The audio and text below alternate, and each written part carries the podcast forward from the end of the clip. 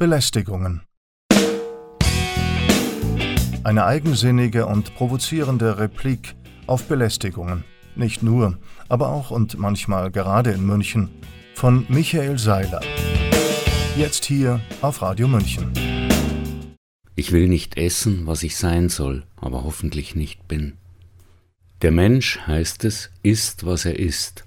So gesehen wäre es durchaus angemessen, wenn der Mensch zumindest im einst wilden, heute angeblich regelbasierten Westen nicht mehr Hirsch und Antilope bejagt und süß-sauer saftige Früchtchen vom Baum brockt, sondern Mistkäfer, Schaben und Ameisen trocknet, zermahlt und aus den teilentfetteten Resten der Krabbelfiecher sowas ähnliches wie Graubrot erstellt um es mit veganer Brühwurst und grün chemisch zusammengemanschten Kunstölemulsionen zu bestreichen und zwecks Erhaltung der Arbeitskraft im Schweiße seines fitnessgestellten Angesichts zu verzehren.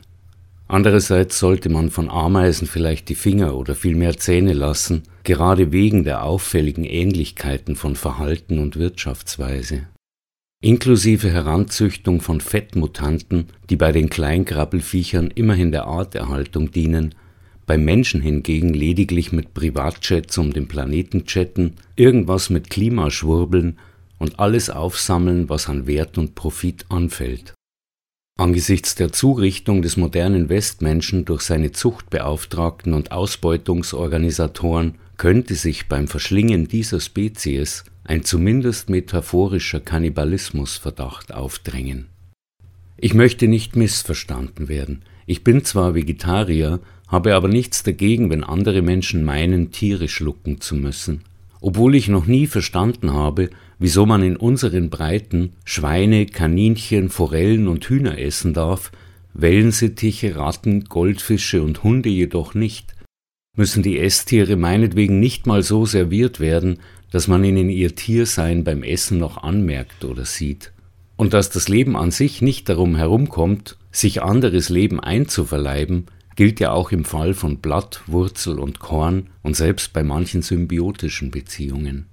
Ich habe übrigens sogar selber schon mal Ameisen gegessen oder vielmehr getrunken. Das war allerdings weder geplant noch beabsichtigt. Der Strohhalm in meinem Softdrink den ich damals für kurze Zeit am Strand des Fohnsees zurückgelassen hatte, erschien ihnen wohl eine genauere Inspektion wert, und als der Schluck im Mund war und mir die ungewöhnliche Säuerlichkeit des Safts auffiel, war es schon zu spät. Unangenehme Folgen hatte das nicht. Ob es mir einen nutritiven Gewinn brachte, weiß ich aber auch nicht. Und übrigens war im Kochbuch meiner Oma ein handgeschriebenes Rezept für eine Maikäfersuppe eingelegt, bei dessen Entdeckung mir als Grundschulbuben die Haare zu Berge standen. Nicht, weil es damals schon keine Maikäfer mehr gegeben hätte, die gab es periodisch und regional in solchen Massen, dass selbst die Hühner auf dem Bauernhof meiner niederbayerischen Verwandten das Angebot, das wir ihnen servierten, kaum bewältigen konnten. Aber daraus eine Suppe zu kochen erschien mir irgendwie abstrus. Zwar hatten wir im Kindergarten auch mal Regenwürmer probiert, aber nur um festzustellen, dass Bandnudeln besser schmeckten und um kleine Mädchen zu schockieren, zu welchem Zweck auch immer.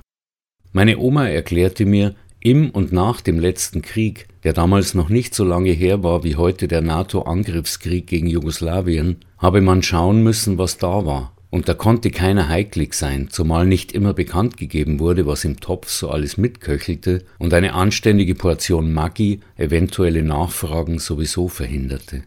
Später erfuhr ich von einer afrikanischen Freundin, dass sie als Kind Heuschrecken ebenso geliebt hatte wie wir die damals gerade eingeführten Pommes frites. Wenn die gierigen Wüstlinge in der Abenddämmerung schwarmweise wie Gewitterwolken über die Felder herfielen, standen Fässer mit heißem Öl bereit, in die man mit Tennisschlägern und Zweigen so viele davon direkt aus der Luft hinein beförderte, wie es nur ging. Fünf Minuten frittieren, Salz drauf und fertig war die Delikatesse, die für einige Tage die geraubten Feldfrüchte ersetzte. Ich bin also bestimmt nicht etepetete und finde den versehentlichen Verzehr eines Mückenschwarms beim abendlichen Herumradeln nicht halb so eklig oder pervers wie die angebliche Kulturtechnik, Tiere zu Brei zu zerhäckseln und in ihren eigenen Darm zu stopfen, oder Kindern den Verzehr solcher Produkte schmackhaft zu machen, indem man sie zu Lachgesichtern oder freundlichen Bärchen formt oder behauptet, Hirn sei gut für das Hirn oder ähnlichen kruden Unfug. Trotzdem oder eben deswegen will es mir nicht recht natürlich erscheinen, Dinge zu essen, die mit dem, was sie zu sein behaupten, vorgeben oder scheinen, nur noch den Schein gemeinsam haben.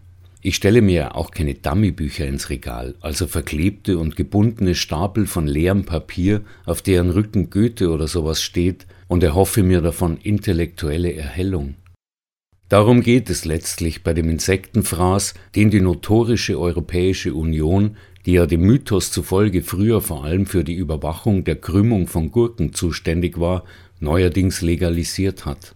Da werden Grillen, Schaben, Würmer, Larven des Getreideschimmelkäfers und was weiß ich noch für ein Gekräuch und Gefleuch auf irgendeinem sogenannten Substrat herangezüchtet, geschreddert, entölt und irgendwie zu Proteinpulver gemacht, das man dann in Semmeln, Pizza, pseudo-veganen Pseudo-Burgern und tausend anderen Futtermitteln für das Menschenvieh hoffentlich nicht mehr wiedererkennt.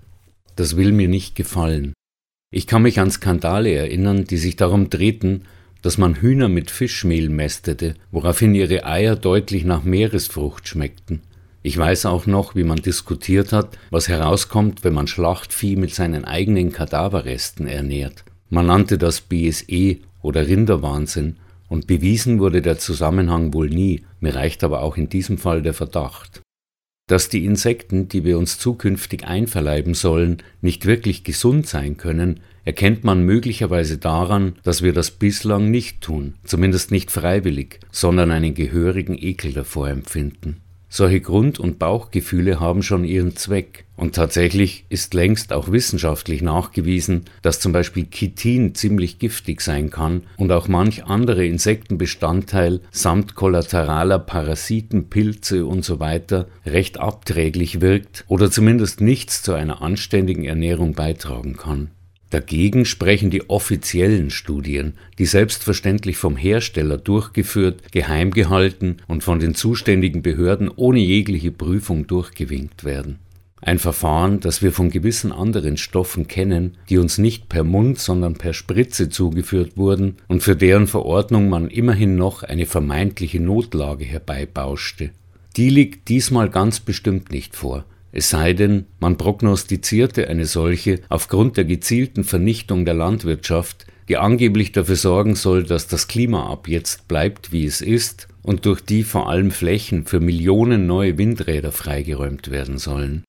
Dass in den Biochemie-Küchen an der Goldgrube und anderswo bereits an genetischen Therapeutika für exotische neue Allergien, Autoimmun und andere Krankheiten gepanscht wird, ist zu vermuten.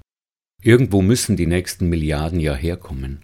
Nun mag man meinen, man müsse das Zeug ja nicht essen, schließlich zwingt einen noch keiner dazu. Aber wer liest schon bei jeder Breze den Beipackzettel und vertraut darauf, dass die Angaben ehrlich und vollständig sind? Dieses Produkt kann Spuren von Hummel, Wanze und Zitterspinne enthalten. Und wer weiß schon, was er verträgt, bevor man es ausprobiert und es vielleicht zu spät ist, auch wenn man das erst Monate oder Jahre später merkt. Immerhin, Chips sollen laut Verordnung frei bleiben von dem industriell prozessierten Krabbelzeug. Warum das nun wieder, fragt man sich verwundert. Ein Privileg für die Sofahelden der Corona-Zeit, die sich ihre imaginären Ritterkreuze damit verdienten, dass sie zu Hause herumfläzten, Glotze glotzten und Knapperdreck in sich hineinschaufelten, um spätere Generationen vor dem Aussterben durch eine Massenerkältung zu bewahren?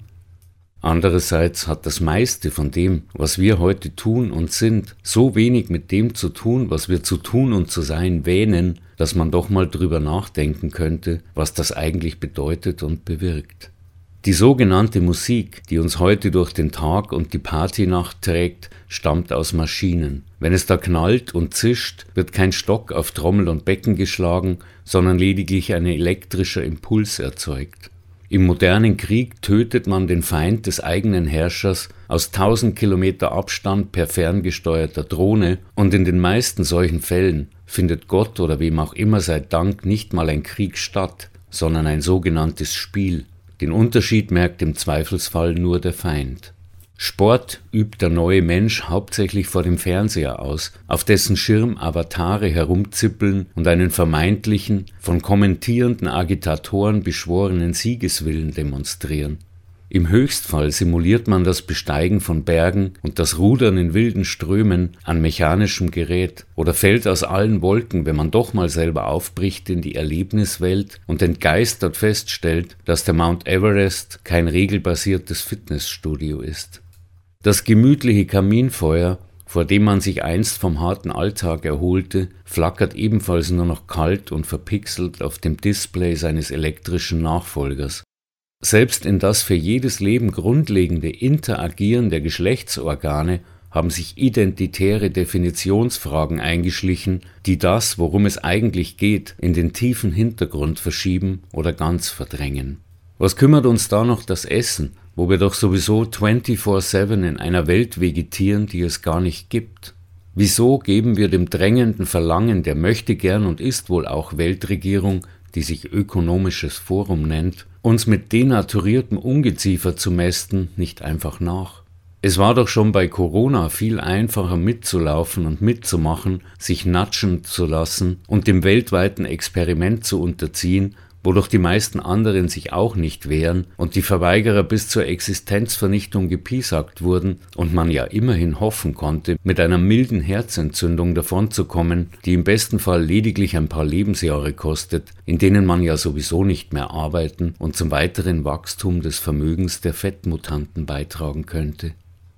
Vielleicht genau deshalb, weil man fürchtet, irgendwann selbst nicht mehr echt, sondern nur noch ein gepixelter Avatar zu sein, und weil man es irgendwann satt hat, dass auf jede Zumutung der feudalen Herrschaften die nächste folgt, jede zuverlässig unverschämter und schlimmer als die letzte. Seuche, Krieg, Käferfraß, die nächste Seuche, der nächste Krieg und dann? Der Mensch habe eine Würde, die angeboren und unveräußerlich sei, hat man uns in der Schule mal beigebracht, irgendwann zwischen Maikäfersuppe und Great Reset.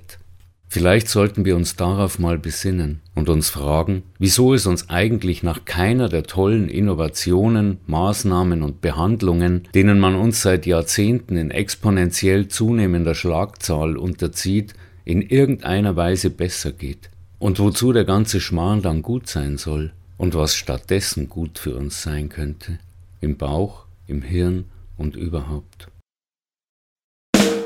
Das waren Michael Seilers Belästigungen. Jeden ersten Freitag im Monat um 15.30 Uhr und um 18.30 Uhr und dann montags darauf um 8 Uhr früh. Nachzuhören auf unserer Homepage radiomünchen.net und nachzulesen auf seilersblog.de.